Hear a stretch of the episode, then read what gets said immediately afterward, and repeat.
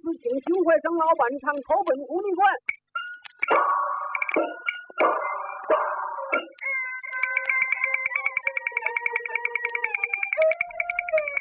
观众朋友，大家好，欢迎来到绝版赏析。在今天的节目里呢，我们要为您介绍荀慧生先生的四张老唱片，《晴雯》《杜十娘》《红楼二游》还有《红泥关》。今天我们的现场嘉宾呢是北京戏曲学校的校长孙玉明女士。您好，孙校长。您好，你好。孙校长，我们知道您是邢慧生先生的学生哈，那么目前呢仍然活跃在舞台上，从事这个。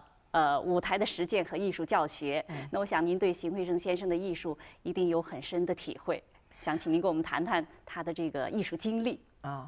嗯，因为我呢也不是研究历史的，有时候那年我老说不好哈。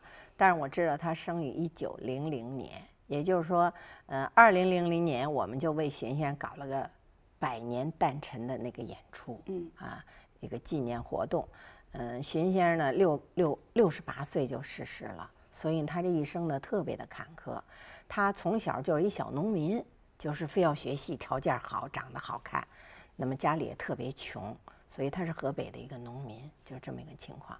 所以他学习特别不容易，这这个戏剧界也是势力很雄厚的这这么一个情况。所以他呢又是个梆子演员，开头是学梆子，开门的时候是学梆子，学梆子，后来呢到了十九岁以后才正式的改京剧。那么改京剧过程中也有人不服他呀，一听他他，因为他由于他比较爱创作，就从小流露出创作这种欲望，于是他就把有的腔呢揉在里面，比方他演的《大英界烈》什么，咿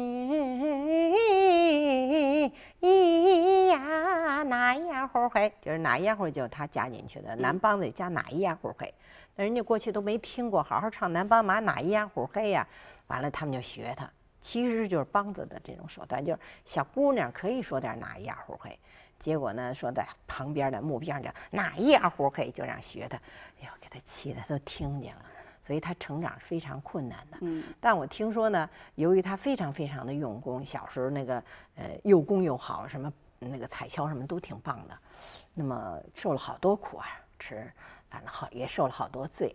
呃，有一个人说他说他是恩人，就是那个杨小楼。就把他带到上海来，嗯，从那儿起他就红了，啊，一下就红了。所以现在有时候我们想想，我们自己也想红了，谁演戏不想红啊？有时候我就沿着他的道路走，想上海特别捧人，干脆我也到上海来演一下。果然不错，人家说了，呃，幼功在北京，走红在上海，这好像是这么一条路。有很多名角儿，哎，都是在上海走红，哎，上海是特别捧人的。因为现在我们是来谈他的唱片，是吧？那我我觉得他那个成长，他那个唱片，因为他二几年的唱片，他嗓子特别嫩，嗯，甜，跟小姑娘似的，挺好听的，哎，但是他的唱腔没什么大的起伏，就很平稳的，圆着。过去讲究圆着板儿，节奏不准变化，那么比较流畅。那么我觉得那个时候好像是一个比较嫩的阶段。等到三十年代呢，我觉得他好像就成型了。他那个把那个梆子揉到京剧里头，那那那个意思和出现他自己特色开始成型。到了四十年代，我觉得已经有味儿了，就是人家已经觉得体会出他那个味道很浓厚。到五十年代呢，就很老练了，在台上驾驭舞台就了不得了哈。那时候已经很，因为我们接触他是六十年代，所以连小时候我对他都有误会。他们老让我听他老唱片儿。我有时嗓子还没我好呢，确实，因为他都塌中了，嗓子又抽那大大大烟斗，又抽那大雪茄烟，呜呜呜这么抽，这嗓子就比较塌中。男的不是到了四五十岁，就是那更年期的时候就该塌中了，他可能就属于那塌中，他就上不去了，上不去就拿气带音，他就老有这现象。有时候他们就丑化他说的“春色撩人自笑我情”。你你他你用这调门用这破嗓子唱，可不是就这味儿了吗？你要把它改了，春色撩人似笑情，还是他那个腔，还是他那个劲儿，还是他的旋律，你给他美化。所以我觉得我们呢，是我们这告诉这不灵那不灵，我们当然没法跟老师比了。可是我觉得我给唱腔提高的，好像让人重新审视荀派的唱腔有没有点意思，嗯，有没有特色，有没有艺术价值。而且它是特别的现代化，特别跟时代。那边有一旋律，我就说不出来那歌词是什么。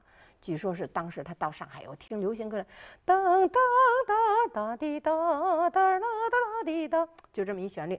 他搁他那个《红娘》里头了。今宵勾起了相思寨，哎，我就觉得特特别有创造性。他的风格也特别平民化，对他包括他体型都跟人不一样。你比方说，原来老老一代要求我们就是目不斜视往前看，那不就这样吗？女的什么足不出户，目不斜视，然后垂肩含胸。她这一含胸呢，就像老太太。老旦不是也得含胸吗？那含更厉害了。这个青衣这么一含，你看就驼了那么一点背，没有美感了。没有，哎，他呃，我们荀派就讲究荀派就是女性的韵律美。韵律美什么意思？就挺胸吸肚，梗脖。垂肩，那挺胸，先把这好看地儿在哪儿？女的，女的嘛，是吧？所以那阵我记得，好像上先生、荀先生他们上台，有时候都装乳房，就要这劲儿要出来，要有这线条，哎哎，要曲线美，挺胸吸肚，梗脖，梗脖像小孩儿啊，哎，然后垂肩，那不钢肩膀就不好看了。所以呢。它是很有道理的，也是很现代化的，是吧？你这么一含就成老太太了，是吧？我觉得那不对。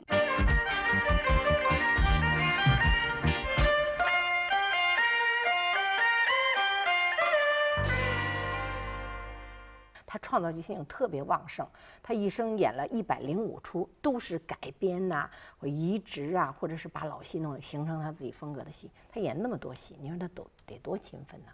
是吧？那现在我们说到这个他演的那《红泥关》，对，《红泥关》呢就是一个老的传统戏了，是吧？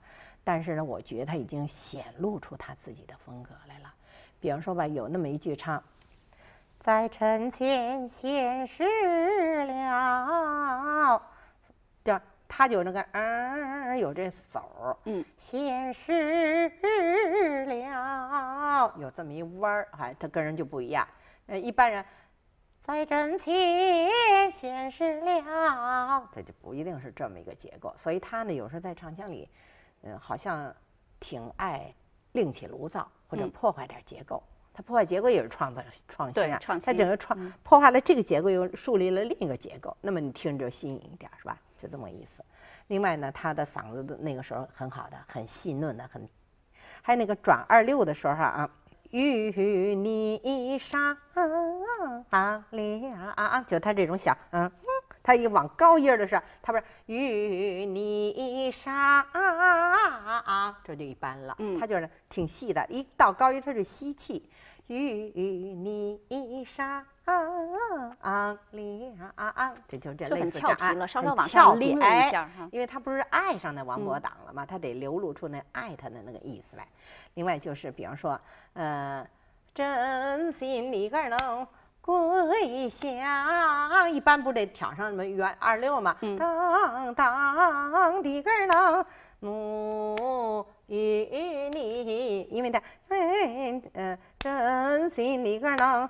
跪下怒与你，板儿没变，就不要那啊啊啊，不调那个不多那个，减少那么一板，这也叫破坏那个腔等于是比较传统的二六的他就不怎么唱，就接着往上唱。像张先生张君秋老师很多旋律也是用用的沿着这条路继续前进，就是这都给人一些新的启发。连张秋老师都跟我说过，因为我当时已经是就归了荀派了，可是我又羡慕张鹏老上张先生那儿玩去。张人跟我说：“嗨，我跟你说，你们荀先生可会创作了。我进裸叶子，裸二大爷的里叶子，裸叶子就是捋人家的经验，搁到我这儿来使。所以什么呢？他就听那些。你比方说有一个腔儿，嗯，杨呀内，就这小文儿，就是荀先生的。嗯。”可是荀先生没反复使用，人家没记住荀先生，就记住张先生了，知道吧？张先生承认这我从那儿裸来的，嗯，就是，呃，听就是霍小玉里头，就是我跟你说荀先生为什么说有根据啊？嗯，听那是二七年的产品，听是是啊，的啷个是郎当，就有这味儿。对呀，这好像就是就是就是小玩意儿，张先生那个腔。杨呀内，给扩大了、夸张了、延长了食指这弯儿，就是说谁会发现小玩意儿？就是流派往往由小玩意儿组成。所以呢，你听得仔细听，尤其咱们是内行，听东西、研究东西，你就得仔细。你要很糙的听，大个齐西皮二黄的，听不出那个发展的那历程，发展不了。高清公司请徐会生老板唱《投奔五里关》。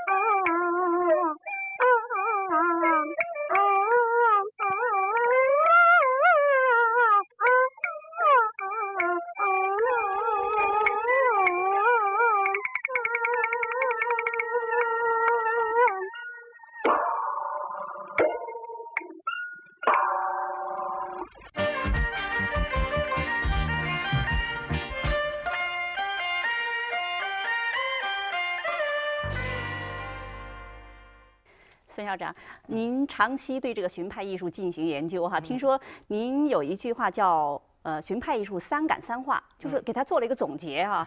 我们想知道什么是三感三化？哎，我觉得一个流派的形成吧，它应该是从呃剧本、装束、呃表演风格、演唱风格、念白它自成体系。嗯，所以呢，观看了荀先生全部的演出以后，因为他的悲剧六大悲剧，呃，又是六大喜剧。啊，当时他们几大流派都是在台上红极了，不像我们似的。我们现在演戏都没什么人看着，不那不那么惨，人家都火红着呢。嗯。所以呢，他形成他自己的风格。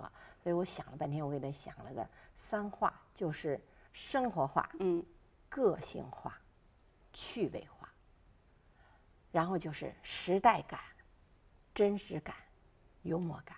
所以它是对仗的，它的生活化。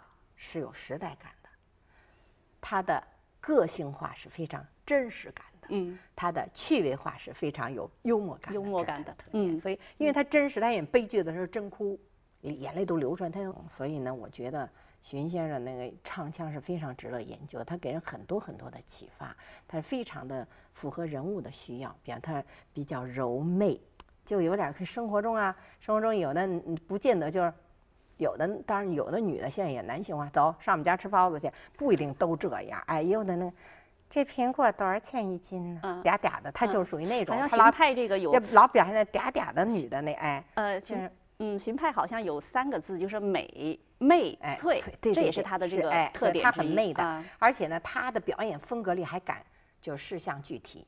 什么叫事项具体？就是敢跟观众交流。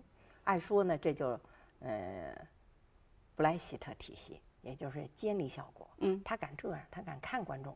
他当然他不是具体看某个观众，看那观众该误会了是吧？但是看那个点儿，他那个点儿非常具体，他就冲着这点儿说，所有的观众都认为跟他说了。嗯，这是一种手段。然后呢，还有傻眼、吸眼、愣眼，好多眼神儿都不一样的媚眼，当然有媚眼了，因为那女的嘛，就是慢慢抬眼皮看。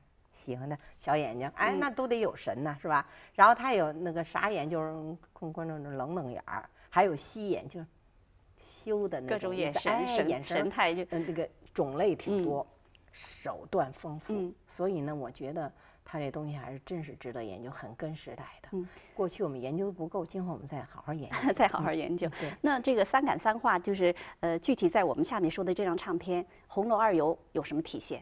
《红楼二游》吧。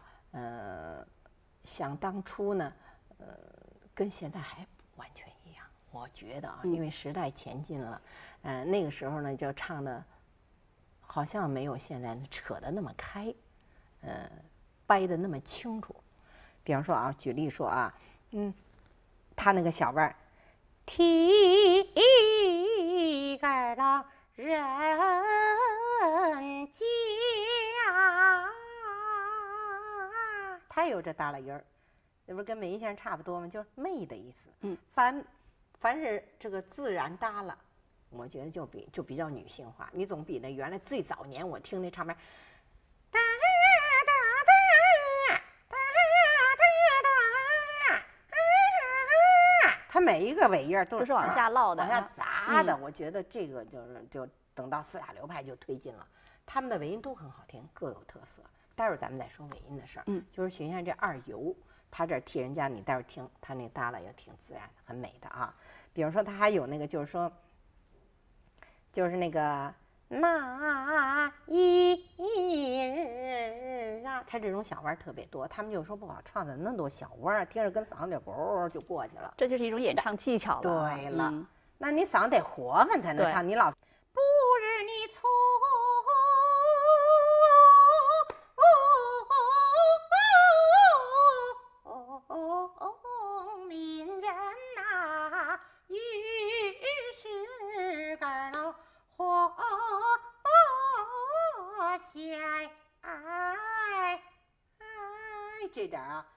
们现在唱和徐先生后来那个就是六十年代的也录了一些唱片，节奏就是这样的了，就搬了，不如你聪明。嗯嗯。可是你听原唱片原节奏，不如你聪，就挺，就因为想当初嘛就是这样的嘛，因为那那个时候还三十多年，三十年代。嗯。所以年代的不同，呃，理解也越来越不同，也就是说，荀先生就更更成熟了。